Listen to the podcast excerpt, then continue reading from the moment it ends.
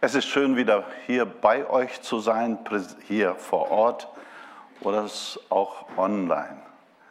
Wer auch immer da zuschaut oder hier vor Ort sich im Haus Gottes befindet. Ich wünsche uns Gottes Segen. Es ist kein Ausspruch, es ist ein Gebet. Herr, segne uns. In den Psalmen finden wir einen kurzen Satz und der heißt, bis ich ging ins Heiligtum Gottes. Da veränderte sich etwas. In Denken, in Fühlen dessen, der das ausgesprochen hat. Bis ich ging ins Heiligtum Gottes. Ich weiß nicht, mit welchen Sorgen und Fragen wir alle unterwegs sind, was uns beschäftigt, Freude macht, traurig macht oder äh, vielleicht viel Sorgen macht, so dass es unser Leben ein Stück lähmt.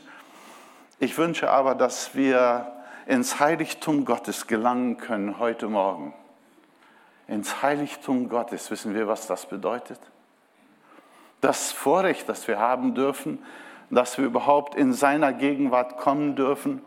Oder so ein wunderbarer Ausspruch, den viele vielleicht kennengelernt haben, zur Zeit, äh, wo Pro Christ ausgestrahlt wurde, haben, glaube ich, viele gesehen, gehört, vielleicht auch manch einer dort sein Leben Jesus anvertraut.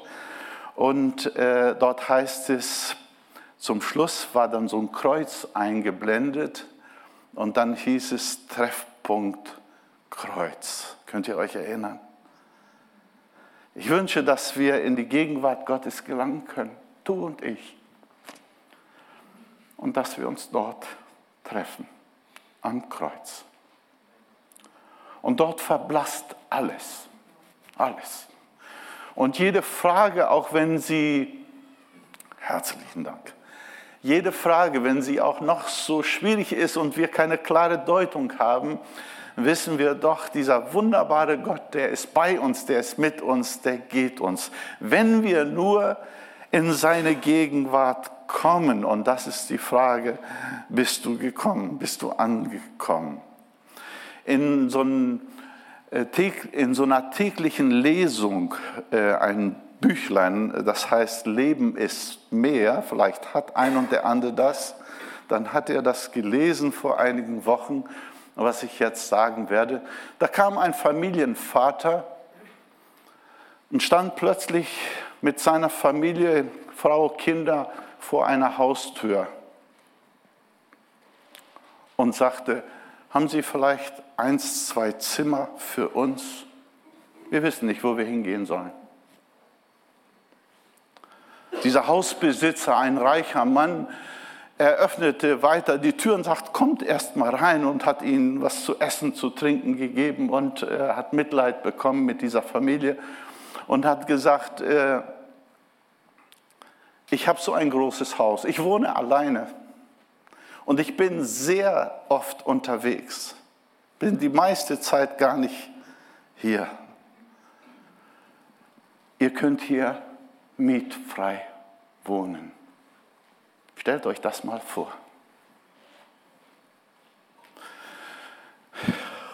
Plötzlich verreist dieser Hausherr und überlässt ihnen die Wohnung. Nach einiger Zeit kommt er zurück, klingelt an der Tür, die Tür öffnet sich so ein bisschen und er sagt, ich bin wieder da. Äh, ich möchte gerne mein Zimmer, das für mich reserviert wurde, möchte ich nutzen. Und die Familie sagte, äh, es tut uns sehr leid. Aber in den Zimmer, das haben wir vollgestellt mit unserem Hobby, mit alles, was uns so im alltäglichen Leben beschäftigt. Und das Zimmer ist voll und wir haben keinen Platz. Es ist natürlich eine Geschichte, die auf Gott hindeutet. Und zwar aus 2. Mose, Kapitel 20, wo es heißt, dass wir den Tag des Herrn freihalten sollen. Die sieben Zimmer im Haus, in diesem Haus stehen für die Tage in der Woche. Und dieses eine Zimmer, wo der Hausherr gesagt hat, haltet frei für mich. Das ist der Schöpfer, der sagt, ein Tag sollt ihr zur Ruhe kommen. Ein Tag sollt ihr in mein Haus gehen.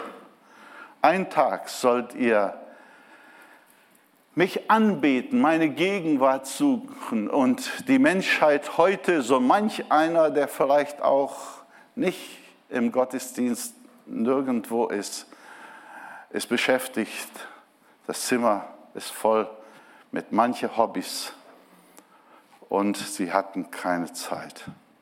Einige Unistudenten bekamen den Auftrag, in der äh, zehn Karten anzufertigen mit den berühmtesten Stellen äh, für äh, Vergnügung, äh, Freizeit und so weiter aus der Stadt, in der sie lebten. Sie fertigten zehn Karten an mit allen Angeboten der Stadt. Eins fehlte, nicht eine Kirche war dabei, nicht ein Gotteshaus, nicht ein Gottesdienstangebot. Ich möchte uns heute Morgen anhand des meines ersten Schwerpunktes, Hauptpunktes mitteilen. Es wurde ja gesagt, es ist ein Training-Gottesdienst, äh, passt vielleicht sogar. Und ich wünsche, dass wir ganz neu überdenken, was es bedeutet. Äh, der erste Hauptpunkt für unsere Techniker, äh, dass sie es einblenden, der Gottesdienst vor dem Gottesdienst. Gibt es einen Gottesdienst vor dem Gottesdienst eigentlich? Manch ein Mensch, wenn er vielleicht hier und dort mal aufmerksam gemacht wird, um in ein Haus Gottes zu gehen, dann fragt so manch einer sich, falls er sich das überhaupt fragt, äh, warum? Warum sollte ich im Haus Gottes gehen? Vor Ort geht es nicht auch online. Die Corona-Zeit hat uns manche Vorteile gebracht, vielleicht auch manche Nachteile. Es ist so schön, wenn wir durch irgendetwas krankheitsbedingt oder irgendetwas dann verhindert sind, zum Haus Gottesdienst, zum Haus Gottes zu gehen, dass wir online zuschauen können. Haben wir, habe ich auch ganz viel gemacht, Online-Gottesdienste. Und ich habe sie gerne gemacht und die Menschen zu segnen. Und auch heute wollen wir die Menschen segnen, die online zuschauen und hier nicht vor Ort sein können. Aber es hat manchmal auch einen Nachteil. Ne? Jemand sagte zu mir in der Corona-Zeit, sagte, es ist so toll. Ich sagte, kommt doch mal wieder im Haus Gottes, in der Kirche, in der Gemeinde. Und sie sagten, es ist so toll, zu Hause zu sein und den Gottesdienst von zu Hause anzugucken. Wir können Frühstück essen, wir können, der Hund kann sogar mit dabei sein und er kann mit Gottesdienst erleben. Man hat vielleicht nicht alles wirklich manchmal begriffen, was uns Gottes Wort äh, lehrt. Vor einiger Zeit äh, sagte ich zu zwei kleinen Jungs, sagte ich zu ihnen, als wir so über Gottesdienst sprachen, äh, sagte ich, ich habe seit meiner Kindheit an, seitdem ich Jesus gefunden habe, eigentlich sogar davor, weil meine Eltern suchend war, besonders meine Mutter, die gesagt hat, es muss doch etwas mehr geben als wie nur Kirche, Tradition und dieses Leben, wo man nicht innerlich etwas von Gott hat. Und meine Mutter hat sich auf die Suche gemacht. Mein Vater und meine Mutter hatten ein schreckliches Erlebnis und ab dann sind sie regelmäßig in Gottesdienst gegangen und ich kann mich nicht erinnern, ich kann mich nicht erinnern, nur einmal, wo ich krank war und ich wurde gezwungen, zu Hause zu bleiben. Ich wäre gegangen, aber meine Eltern haben gesagt, du bleibst zu Hause heute. Ich sah ganz schlimm aus und äh, sonst kann ich mich nicht erinnern, dass ich einmal während meiner Teen- und Jugendzeit und auch in späteren Leben einmal in Gottesdienst gefehlt hat. Damit will ich nicht angeben, aber ich freue mich über diesen Rhythmus, den Gott mir gegeben hat durch meine Eltern und das, was Gott in mir bewirkt hat. Und die Antwort, die ich dann von jemand bekam, die Mutter von den Kindern, die sagte zu mir, sag unseren Jungs das nie wieder. denn wir haben eine andere Gottesdienstphilosophie. Naja, dann geh mal auf diesen Weg weiter, würde ich sagen.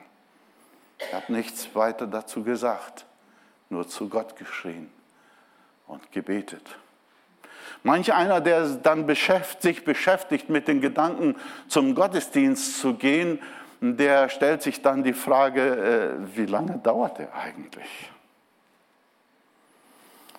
Oder ich bin hin und wieder mal, als ich dann als Gastredner irgendwo zu Besuch war, dann war ein ganz langes Vorprogramm, lang, lang, lang, lang, lang, wie zum Beispiel in Rondon, aber das war nicht in Rondon. Hier ist jemand, den ich sehr gut kenne, zumindest von der Gemeinde her. Und als ich dann zum Predigen rankam, nach so über einer Stunde Vorprogramm, dann hieß aber bitte eine ganz kurze Predigt zu halten. Und ich antwortete, das könnte euch so gefallen. Ihr habt alle Zeit gehabt und ich habe jetzt keine. Tut mir sehr leid. Bin 1400 Kilometer gefahren, um. Ja, nein, machen wir nicht. Und hinterher haben sich sehr viele Menschen für Jesus entschieden. Wie lange dauert dieser Gottesdienst? Äh, so sitzt ein kleiner Junge mit seiner Oma im Gottesdienst und sagt, Oma, Oma, äh, sag mal, wenn wir gleich die Kollekte geben, das Opfer geben, Geld geben, können wir dann gehen? Ja, so ist es manchmal. Jemand sagte, hat einen Ausspruch von jemand, wenn Gott einen Ort reservieren würde für alle Menschen, die Ausreden haben, sonntags nicht zum Gottesdienst zu gehen, die größten, größten Stadiums der Welt würden diese Massen nicht aufnehmen können. Ausreden, da sind wir nicht verlegen in Ausreden. Jemand sagte zum Beispiel, als ich ihn einlud zum Gottesdienst, es war vielleicht Montag oder Dienstag gewesen, wir haben die Person, die Familie besucht und äh, er sagte, Sonntag werde ich wahrscheinlich nicht kommen können, weil da habe ich Kopfschmerzen. Komisch, am Sonntag, ne? Und dass man das schon so genau vorher weiß, ne? Ja, also eigenartig, aber Ausreden. Oder jemand schreibt so, zum Frühstück geht es so manch einen noch super gut. Aber so kurz dann um die Uhrzeit, ich würde mal sagen so um 10 Uhr rum, dann fängt es ihnen an schon schlecht zu gehen, geht es ihnen nicht gut. Und dann, wenn es eigentlich die Zeit ist, um loszugehen zum Gottesdienst, dann ist ihnen übel, dann ist ihnen schlecht und äh, nein, ich muss heute zu, äh, zu Hause bleiben. Und um 12 Uhr ungefähr ist die Übelkeit schon wieder vorbei.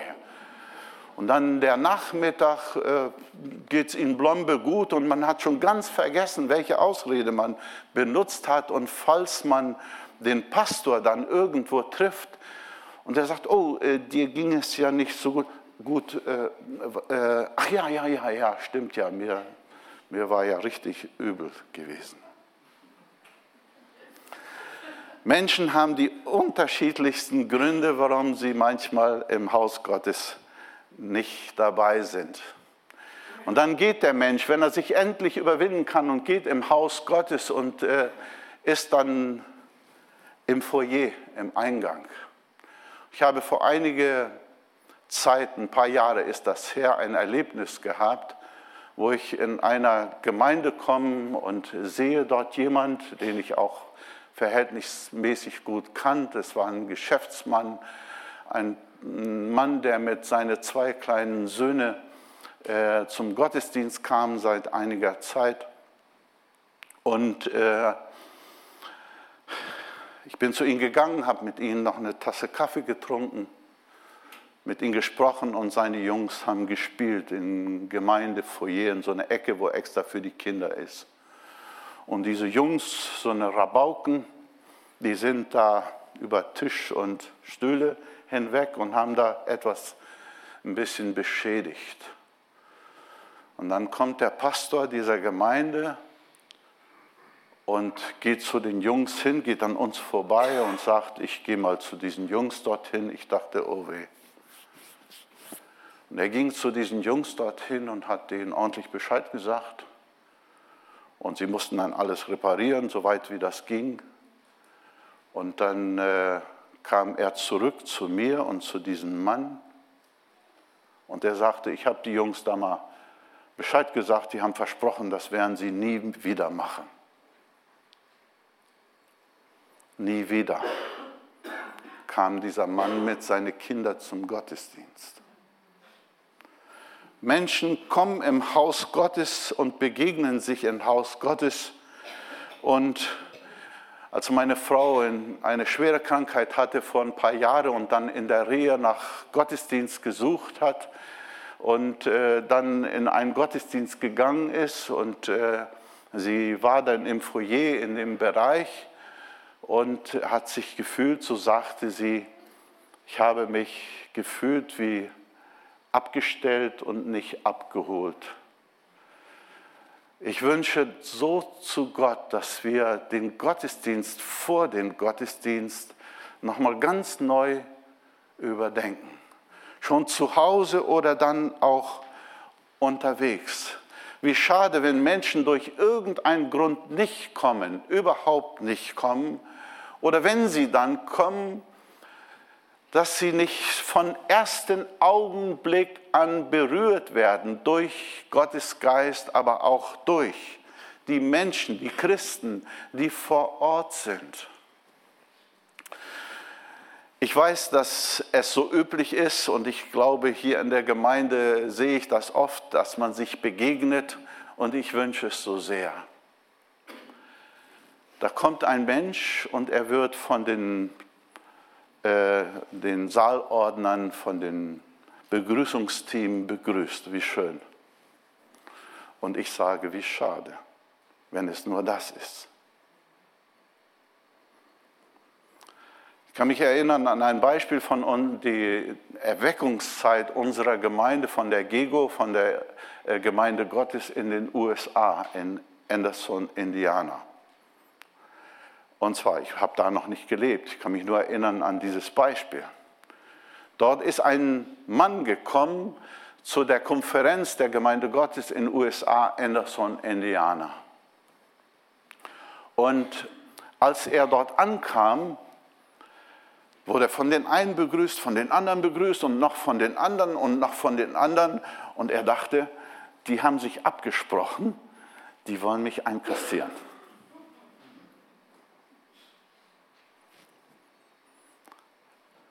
Und plötzlich schaut er, die begrüßen sich alle so untereinander. Das ist ihre, ihr Lebensstil. Deshalb, ich freue mich über jedes äh, Begrüßungsteam in der Gemeinde, aber wenn es nur das ist, ist es viel zu wenig. Wir erleben es jetzt auch in unserer Rentenzeit oder wo wir nicht mehr in den äh, in der vollen Verantwortung stehen, wo wir mal hier und mal dort auch im, im äh, Gottesdienst sind oder wo ich dann auch dienen darf. Und manche Gemeinden sind sehr, sehr groß. Und was hört man immer wieder? Menschen sagen, äh, ich fühle mich alleine in der Masse. Ich werde übersehen. Und es ist ja ganz klar, der Pastor kann nicht alle begrüßen und alle sehen. Das äh, Begrüßungsteam kann es ebenfalls nicht. Aber wenn wir als Christen, als Kinder Gottes, als Menschen, die sagen, ich möchte nicht nur bedient werden, sondern ich bin ein Diener. Ich bin aufgerufen zum Segnen. Ich bin berufen zum Segnen durch Blicke, durch Worte. Manch einer sagt dann, aber ich bin nicht so, der hm, dann groß reden kann. Nein, das wäre ja auch gar nicht gut, den gleich so voll zu quatschen. Äh, aber äh, Liebe äh, findet einen Weg, Liebe findet eine Form, den anderen entgegenzukommen. Ich wünsche es uns so von Herzen der erste Bibeltext unter diesen ersten Hauptgedanken, den wir auf der Leinwand jetzt auch sehen kann. Dort heißt, äh, sagt die Bibel, versäumt nicht die Zusammenkünfte eurer Gemeinde, wie es sich einige angewöhnt haben. Ermahnt euch gegenseitig. Die Frage ist, in deiner Freundschaft, in deiner Familie, in deiner Ehe, äh, in dein Zuhause, wer ist so der Motivator und sagen, wir gehen? Ich wünsche, dass es jeder ist. Aber jeder hat ja auch mal so einen Durchhänger. Ich auch. Und wie schön ist, wenn meine Frau dann der Motor ist. Und anders mal ist der Norberto. Schön, wenn Gott dich gebrauchen kann, um den anderen zu sagen, ja, ich, ich, hab, ich weiß, ich werde Kopfschmerzen haben. Ich äh, weiß, äh, mir geht es wahrscheinlich nicht gut. Äh, ich habe zu viele Sorgen. Die Ausreden fehlen ja nicht. Kennst du die? Und dass dann der andere da ist und sagt, äh, gerade jetzt wollen wir gehen. Gerade jetzt. Trotzdem. Ich habe so manch einen gesagt, ob krank, ob gesund. Wenn du krank bist und sagst, oh, ich bin krank, klar, es gibt Situationen, wo es wirklich nicht geht. Aber dann wäre es doch der beste Ort, wo wir sein können, im Hause Gottes, in der Gegenwart Gottes, wo wir in die Seelsorge kommen, wo wir uns segnen lassen, wo wir uns gegenseitig ermutigen und segnen, oder? Bin ich, liege ich da falsch? Der zweite Bibeltext, den wir finden in Prediger Kapitel 4, Vers 17, und dort heißt es, bewahre deinen Fuß, wenn du zum Hause Gottes gehst und komm, dass du hörst. So manch einer, wenn er unterwegs ist, auch von der Arbeitsstelle nach Hause, landet er in, in die Kneipe oder sonst wo, statt nach Hause zu gehen. So manch einer, wenn er unterwegs ist, ich meine wahrscheinlich nicht sonntags morgens, aber bewahre deinen Fuß, wenn du zum Hause Gottes gehst. Geh. Das heißt mit einer anderen Einstellung. Komm im Haus Gottes, damit du hörst. Und zwar auf Gott, auf die Stimme des lebendigen Gottes. Und der dritte Bibeltext aus Psalm 122, dort heißt, und ich wünsche, dass du dazu gehörst. Ich freute mich, ich freute mich, als sie zu mir sagten, lasst uns gehen zum Haus des Herrn. Dass so eine Freude entsteht, wie so manch eine Person haben wir kennengelernt in unserem Leben, die geweint hat und geweint hat und gesagt, ich gehe äh, Monat für Monat in, in die Gemeinde, in, in der Kirche, im Gottesdienst, aber mein Ehemann geht nicht mit. Manchmal ist es auch umgekehrt. Und wie schön, wenn man dann erlebt, wie endlich der Vater mitkommt. Und das haben wir so oft erlebt. Die Kinder kamen, die Kinder haben die Mutter gebracht, der Vater ist ein bisschen sturer meistens gewesen. Alles in Brasilien, die Deutschen sind nicht so. Nur wir Brasilianer sind so. Ja, wir Brasilianer hier. Ja. Und, äh, und dann endlich kommt der Vater. Die Kinder finden Jesus die Mutter hat meistens, und das haben wir zu zigmal erlebt, kommt zum ersten Mal, findet Jesus, der Vater kommt und findet Jesus. Und dann gibt, kommt da so eine Lawine, aber eine positive, wo Menschen zu Gott finden. Der Gottesdienst vor dem Gottesdienst. Wie bereitest du ihn vor? Kommst du überhaupt oder bist du da so ausgelaugt, dass du gar nicht mehr richtig, falls du kommst, den Gottesdienst genießen kannst? Gar nicht mehr wach bist, vielleicht zu müde bist, weil der Film Samstagabend ging bis 3 Uhr morgens oder so irgendetwas, äh, was uns beschäftigt hatte und dann Sonntagmorgen ist ja klar, lieber Gott, du musst es verstehen ich kann nicht gehen oder ich bin so müde, ich bin so müde. Möge Gott uns helfen. Der zweite Hauptgedanke, den ich uns mitgeben möchte, ist der Gottesdienst während des Gottesdienstes. Der Gottesdienst während des Gottesdienstes. Es ist so schön, wenn der Gottesdienst beginnt und Menschen noch auf dem Weg sind zum Hause Gottes. Das habe ich in Brasilien immer so sehr geliebt.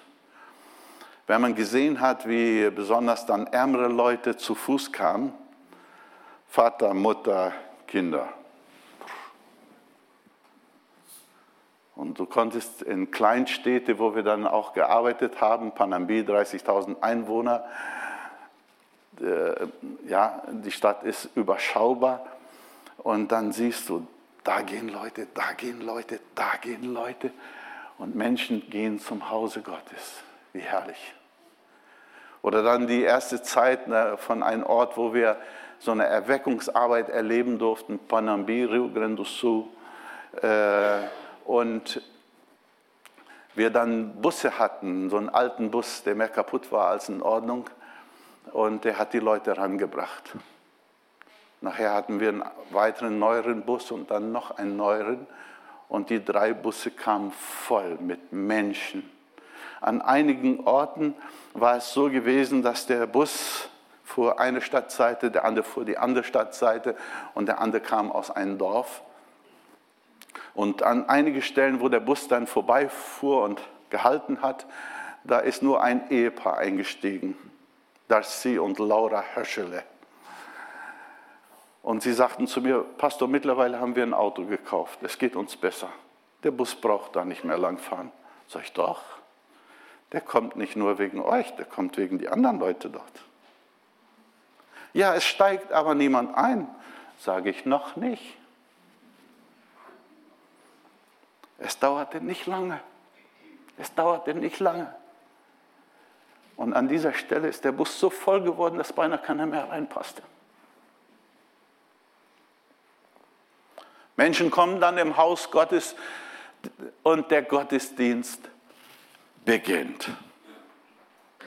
Und man fragt sich, mit welcher Erwartung, mit welchen Bedürfnissen kommen die Menschen im Haus Gottes. Ich weiß nicht, wie du hierher gekommen bist heute Morgen. Mit welchen Bedürfnissen, mit welcher Erwartung. Es kommen Menschen mit so unterschiedlichen Bedürfnissen. Da kommt ein Mann im Haus Gottes hinein zum Gottesdienst und äh, äh, stellt sich vor als ein Gemeindemitglied. Und der Pastor fragt, äh, aus welchem Ort kommst du, aus welcher Gemeinde kommst du, also aus welchem Stadtteil und so weiter.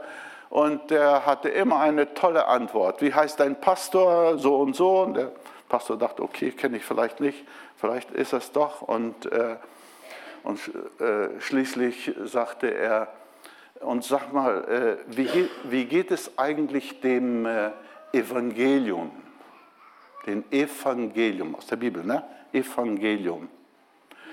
Er sagte, die letzte Zeit geht es ihm besser. Er wollte Geld, er ist gekommen, um Geld zu bekommen. Oder in Brasilien, ich gehe, um den Gottesdienst vorzubereiten, so kurz vorher gehe nach oben zum Technikraum und äh, schaue dort nochmal hin und merke, hier ist irgendwas. Da äh, kniet ein Mann oben im Technikraum, wo Mikrofone und die ganzen Geräte sind. Und ich gucke ihn an und merke gleich, hier geht es nicht mit guten Dingen zu. Und der kniet da, sage ich, was machen Sie denn hier? Ich bin an Beten. Sag ich, zeig mir mal dein, deine Plastiktasche. Die war voll mit gestohlenen Mikrofonen. Der wollte gerade unser ganzes System da wegklauen. Warum kommst du zum Gottesdienst im Haus Gottes? Es ist so schade, wenn Menschen kommen und sie kommen mit bestimmten Erwartungen. Sie kommen mit Erwartungen, vielleicht mit Bedürfnissen, aber mit bestimmten Erwartungen. Und ich möchte es mal so sagen, Menschen kommen mit Erwartungen, sie erwarten etwas, dann bewerten sie den Gottesdienst und dann werten sie ihn, entweder positiv oder negativ, werten ihn oder entwerten ihn. Ich habe mir während der Vorbereitung dieser Predigt immer wieder, oder das ist der Grund, warum ich diese Predigt vorbereitet habe, Menschen kommen zum Haus Gottes, wenn sie überhaupt kommen, und kommen aufgewühlt oder müde. Wenn sie dann da sind im Haus Gottes, sind. Und äh, da möchte ich, dass jeder mal so an sich selbst denkt. Mit welcher Erwartung komme ich oder aus welchem Grund komme ich im Haus Gottes? Warum komme ich? Ich habe so den Eindruck, dass wir heute sehr oft mit falschen Motiven kommen. Es geht an erster Stelle um mich. Ich komme, weil ich etwas brauche, weil ich etwas will und weil ich Erwartungen habe. Ist das der richtige Grund, um in Haus Gottes zu kommen? Dann habe ich bestimmte Erwartungen an Lobpreisthemen oder selbst an die Begrüßung oder an Menschen, die da sind und möchte alle, dass sie perfekt sind, obwohl ich nicht perfekt bin. Und dann sitze ich im, im Haus Gottes und singe oder höre die Lieder und das eine Lied gefällt mir, das eine ist zu leise, das andere ist zu laut, das eine ist zu schnell, das andere ist zu langsam, das eine ist modern, das andere ist altmodisch. Wir haben Erwartungen, wir bewerten und wir werten oder entwerten. Dann kommt die Predigt und äh, wir haben auch wieder eine Erwartung. Und wir erwarten, bewerten und, naja, haben dann so unsere Eindrücke. Später noch mehr zu dieser Bewertung. Aber Warum gehen wir im Hause Gottes? Der erste Bibeltext unter diesen zweiten Hauptgedanken äh, aus Psalm 95 heißt, Kommt und lasst uns anbeten und knien und niederfallen vor den Herrn, der uns gemacht hat. Stimmt ihr mit überein? Wenn wir im Haus Gottes gehen und sitzen, wie auch heute Morgen oder auch online zuschauen, dann geht es nicht um viele andere Dinge, sondern es geht um Gott. Wie ich mal zu jemand gesagt habe, Samuel Waldorf, der ein großes Problem hatte in Alkoholismus und so weiter. Ich sagte, an dem Tag, wo du Gott willst, weil er Gott ist und nicht, weil du seine Bonbons und seine Geschenke möchtest, wirst du Gott erleben. Aber solange es nur um die Bonbons geht, nur um die Geschenke geht, wird Gott fernbleiben in deinem Leben. Er ist manchmal gnädig und er hört uns, obwohl wir wie kleine Kinder sind und nach Schokolade fragen, obwohl äh, äh, die nicht gut für uns, nicht immer gut für uns ist. Manchmal doch, ne? ich mag ja auch Schokolade. Aber es geht um Anbetung dass wir niederfallen, dass wir knien, dass wir uns vor diesen lebendigen Gott beugen. Ein König sagte zu der Könige, als sie im Haus Gottes waren, im Gottesdienst waren und es gab ein Abendmahl und sie sagten, wollen wir unsere Krone abnehmen, damit das Volk sieht, dass wir auch nur als Menschen, normale Menschen, Abendmahl feiern. Ich glaube, wenn wir im Haus Gottes gehen, dann sollten wir unsere Krone abgeben, unsere Erwartungen ein bisschen runterschrauben. Klar, wir dürfen mit all dem zu Gott kommen, aber es geht eigentlich um etwas anderes. Und schließlich der zweite äh, Bibeltext, den wir aus Psalm 95 äh, dann vor Augen haben und heißt, lasst uns mit Danken sein Angesicht suchen, ihm jauchzen mit Liedern. Mit welche ist gar nicht so wichtig. Der Text muss stimmen, das schon. Aber mit der Herzenshaltung. In einer Ehrfurcht vor Gott, in Anbetung, in einer Dankbarkeit für das, was Gott ist und für das, was er tut. Das sind so diese zwei Bereiche, feiern wir ja auch bei Erntedankfest. Deshalb feiern wir auch Erntedankfest. Deshalb hat Gott es uns ja auch verordnet und gesagt, wir sollen Erntedankfest feiern. Und zwar nicht nur einmal im Jahr, sondern auch in unserem Leben oder dass wir danken vor den Mahlzeiten und äh, wie ein kleines Kind, das dann beten sollte für die Mahlzeit. Die Mutter sagte, äh, betest du? Das Kind guckt so auf den Tisch und hat dann gebetet und sagt, danke, lieber Gott, für dieses olle Essen. war ehrlich gewesen, ne? war nicht so sein Geschmack gewesen. Aber äh, diese Dankbarkeit für das, was Gott ist und für das, was Gott tut, wie sehr haben wir das verloren in unserem Leben? Überhaupt das Wort Danke sagen ist etwas, was in unserem Sprachgebrauch manchmal sehr schwach ist, ne? wo wir so wenig Danke sagen, auch Menschen gegenüber, aber ganz besonders Gott gegenüber. Der dritte Bibeltext, den wir in Matthäus 7,7 findet, heißt: Bittet, so wird euch gegeben. Suchet, so werdet ihr finden. Aber wenn wir das zum Hauptanliegen machen in unserem äh, Leben oder Gottesdienstleben, dann werden wir merken, wir werden bitterlich arm werden oder wir werden bitten und nicht empfangen. Denn es geschieht in dieser Reihenfolge, dass wir Gott anbeten, dass wir in seiner Gegenwart sind. Das ist unser Motiv, warum wir im Haus Gottes sind. Dass wir ihm danken wollen für das, was er getan hat. Ich bin einmal 700 Kilometer gefahren von Panambi nach Curitiba. Ich sage diese, diese Namen hier, weil die hier sitzen Freunde, die kennen diese Orte. Und äh, weil es kam jemand aus den USA und hat uns eine große Spende gebracht für äh, den Bau unserer Kirche in Brasilien, Panambi. Und ich dachte, ich muss dann nochmal hinfahren, um denen nochmal zu begegnen nach einer Woche oder zwei um ihnen Danke zu sagen. Ich kam hin und dann lächelt er so ein bisschen spöttisch und sagt, ja, ja, ich weiß schon, warum du gekommen bist. Du bist gekommen, um Danke zu sagen, zu sagen, bitte, schickt uns noch mehr Geld. Sag ich, nein, von Herzen nein. Das war nicht meine Motivation.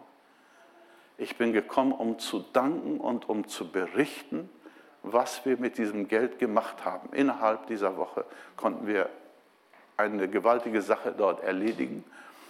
Und ich wollte danken, dass du deiner Gemeinde weitersagen kannst. Damals war es noch nicht so mit Internet und so weiter.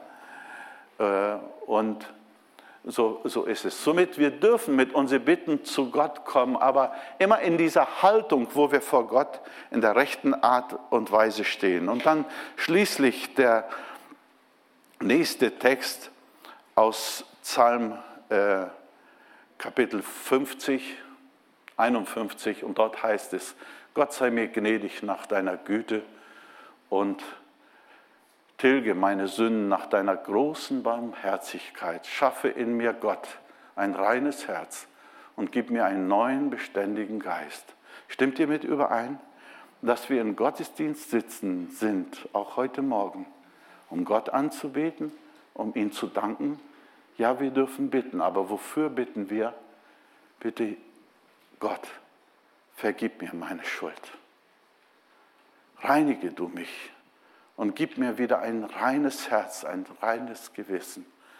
Könnte es geschehen, dass noch mehr durch den Geist Gottes in unsere Gottesdienste Gott unsere Herzen so berührt, damit wir uns erkennen, damit wir Gott erkennen, wie er ist und dass wir uns erkennen, wie wir sind, dass wir erkennen, wie groß und heilig und rein er ist und dass wir erkennen, wie schwach und sündig wir sind fehlerhaft mit unseren Grenzen. Und da dürfen wir zu diesem, Gottesdienst, äh, zu diesem Gott kommen, in jeden Gottesdienst und sagen, Herr, hier bin ich.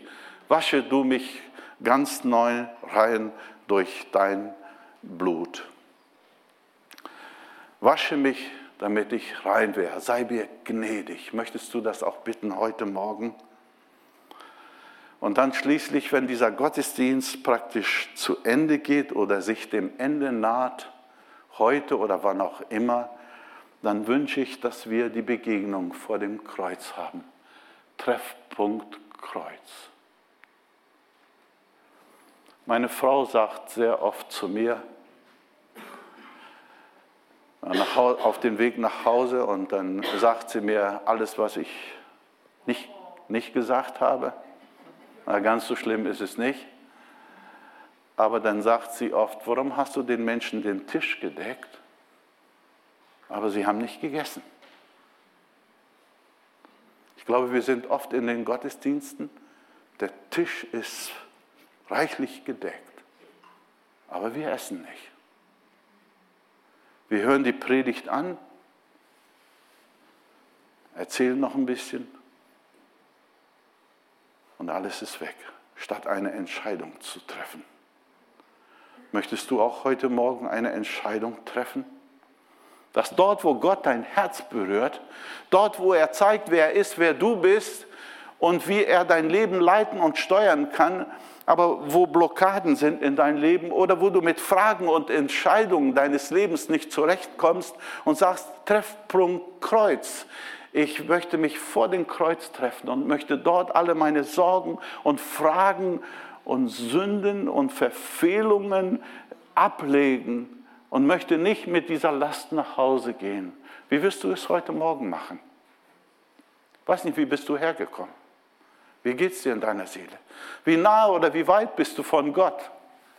Wie tief ist deine Entscheidung, diesen Gott möchte ich dienen, heute, morgen, übermorgen, durch Tiefen und Höhen. Ich möchte mit ihm gehen, weil er mich nicht in Täler hineinführt, aber er geht mit mir durchs Tal hindurch reiche ihm doch seine Hand, lade doch die Lasten bei ihm ab. Der dritte Hauptgedanke lautet der Gottesdienst nach dem Gottesdienst. Gibt es das auch? Den Gottesdienst vor dem Gottesdienst, den Gottesdienst während dem Gottesdienst und der Gottesdienst nach dem Gottesdienst. Die Kirchen früher, besonders in Deutschland, äh, waren ja so gebaut gewesen, konstituiert, dass du gehst in die Kirche hinein, du gehst stille hinein, diese Ehrfurcht ist uns so ein bisschen verloren gegangen, glaube ich manchmal. Du gehst stille rein, sitzt stille, die Deutschen zumindest. Hier äh, Wolfsburg nicht und äh, ja, äh, bei uns Brasilianer auch nicht. Äh, da ist schon Remi-Demi vorher, da ist manchmal sogar noch während und äh, nachher richtig. Aber die, die Kirchen sind meistens schon so gebaut, das heißt, der Gottesdienst ist zu Ende, steht der Pastor an der Tür und Wiedersehen, auf Wiedersehen, stör mich nicht während der Woche, wir sehen uns nächste Woche wieder. So ungefähr.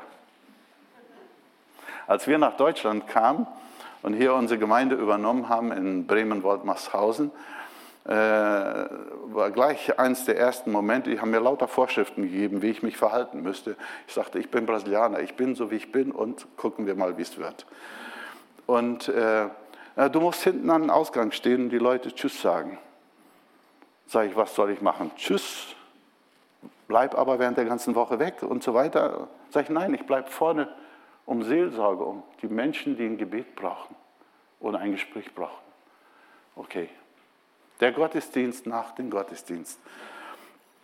Der Gottesdienst endet nicht mit den Armen in der Kirche. Stimmt das? Der Gottesdienst endet nicht mit den Armen in der Kirche. Einige Freunde haben sich versammelt und haben gesagt, es gibt diesen Spruch, wo es heißt, äh, das war ein gesegneter oder auch nicht Gottesdienst. Und dann haben sie sich unterhalten miteinander und dann kam diese Frage, äh, der eine sagt, äh, ein gesegneter Gottesdienst ist für mich, wenn ich gute Gefühle hatte. Weiß nicht, wie es dir geht. Ein anderer meinte, ein richtiger Gottesdienst ist für mich, wenn so eine klare biblische Lehre ist und ich belehrt werde. Meistens gibt es Streit hinterher, ne?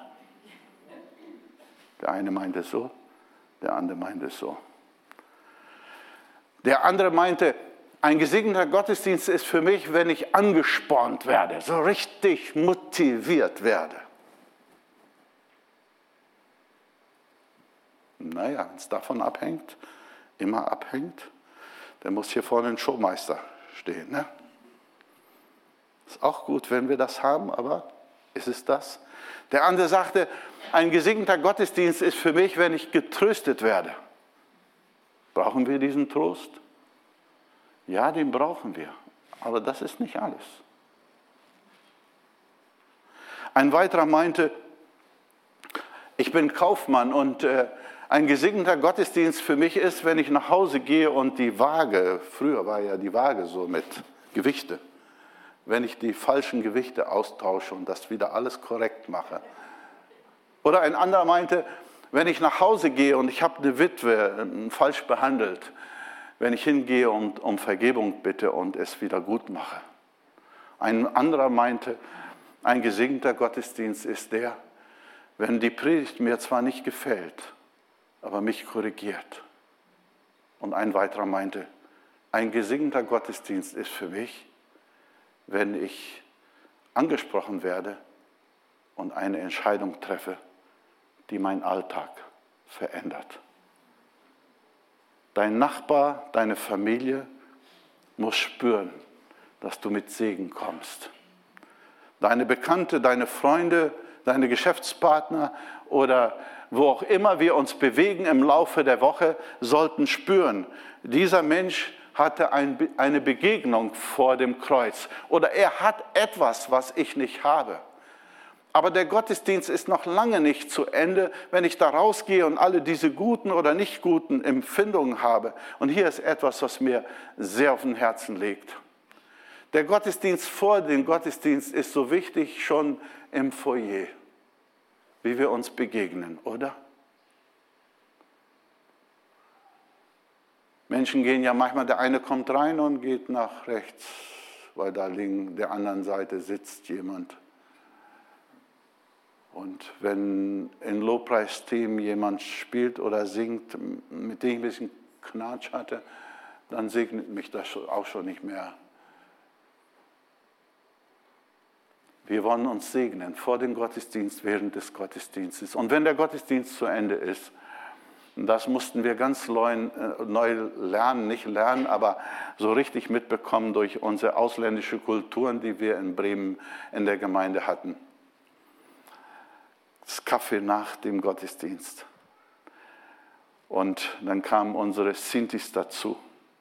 Wir haben jetzt eine ganz neue Arbeit angefangen oder wo wir Menschen betreuen in Hamburg bei den Sintis. Jetzt hier durch eure Gemeinde kam das sogar durch euren Pastor hier wo der Kontakt entstanden ist. Wir, wir, fahren dorthin und erleben das dort auch ganz neu. Und die Sintis haben so einen Spruch, wenn der Magen leer ist, äh, kommt auf den Ausspruch jetzt nicht genau, hat er keine Ohren. Hat er keine Ohren. Wenn ich meine Frau nicht hätte, ne? Wenn der Magen leer ist, dann können wir nicht gut zuhören. Und unsere Sintis, besonders in Bremen dann, jeden Sonntag nach dem Gottesdienst war Party angesagt mit Spießbraten und so weiter. Es kann auch alles manchmal ein bisschen zu viel sein. Aber äh, die Gemeinschaft hinterher, wo wir miteinander, der Gottesdienst ist zu Ende, dort essen wir zusammen, dort beten wir zusammen, dort beugen wir unsere Knie zusammen, dort suchen wir Gott und dort segnen wir den, der den Segen braucht und nicht nur der Pastor, sondern alle miteinander. Jeder ist aufgerufen in die Verantwortung, hier seinen Dienst zu tun. Und es ist so wunderbar, wenn Menschen Gott erleben im Hause Gottes und ganz neu berührt werden durch den Geist Gottes und dann nicht nur Gott begegnen, sondern auch uns gegenseitig begegnet. Weil wir Gott begegnet sind und er uns begegnet ist und unsere Schuld vergeben hat, können wir uns auch auf einer ganz anderen Ebene begegnen. Gottesdienst. Ich wünsche uns den Segen Gottes in alle Gottesdienste, die ihr hier veranstaltet. Wir lieben euch sehr hier in der Gemeinde Wolfsburg. Wir haben euch schätzen und lieben gelernt, auch die unterschiedlichen Kulturen, die hier sind. Und ich wünsche, dass ihr, dass wir uns gegenseitig segnen und im Namen Jesu den anderen nie übersehen. In der Gemeinde soll keiner übersehen werden. Der Schwächste, der Ärmste, der Schuldigste. Jeder braucht den Segen Gottes. Jeder braucht Jesus, die Botschaft von Kreuz. Gott segne euch, Geschwister. Ich möchte noch mit euch beten. Ich bitte, dass ihr dazu aufsteht. Wie geht es dir in deiner Seele heute Morgen? Wie bist du hierher gekommen? Willst du diese Last wieder mit nach Hause nehmen? Der Tisch, hoffentlich hat Gott ihn für dich gedeckt. Norbert, du kannst nicht. Hoffentlich hat Gott dein Herz berührt. Aber dort, wo Entscheidungen zu fällen sind, treffe sie vor dem Kreuz. Jetzt, während wir beten, oder bleib zurück. Und wir können zusammen sprechen, wir können zusammen beten. Und hier sind auch noch andere Menschen, der Kollege, Pastor und mit, äh, die Mitarbeiter. Wir wollen miteinander beten. Herr, wir danken dir von ganzem Herzen, dass du der bist, der Mittelpunkt in dein Haus. Und hier in dein Haus suchen wir dich, weil du unser Gott bist, unser Schöpfer bist, unser Retter bist. Und durch deinen Geist, unser Tröster, unser Wegweiser, Herr, schenk es uns. Ich bitte dich von Herzen für einen jeden, der heute Morgen zuschaut oder hier vor Ort in dein Haus ist. Berühre sein Herz. Und der, der deinen Namen anruft jetzt in seiner Not, in seiner Verzweiflung, mit seinen Sorgen und Fragen, höre sein Gebet und erhöre du von Himmel her und vergib du uns unsere Schuld, wie auch wir vergeben unseren Schuldigen. Und lass uns ein Segen sein, wo auch immer wir jetzt gleich Menschen begegnen, hier noch in dein Haus oder im Alltag. Herr, fülle unser Herzen so sehr, dass wir etwas haben von dir, um weiterzugeben. Wir beten dich an. Amen.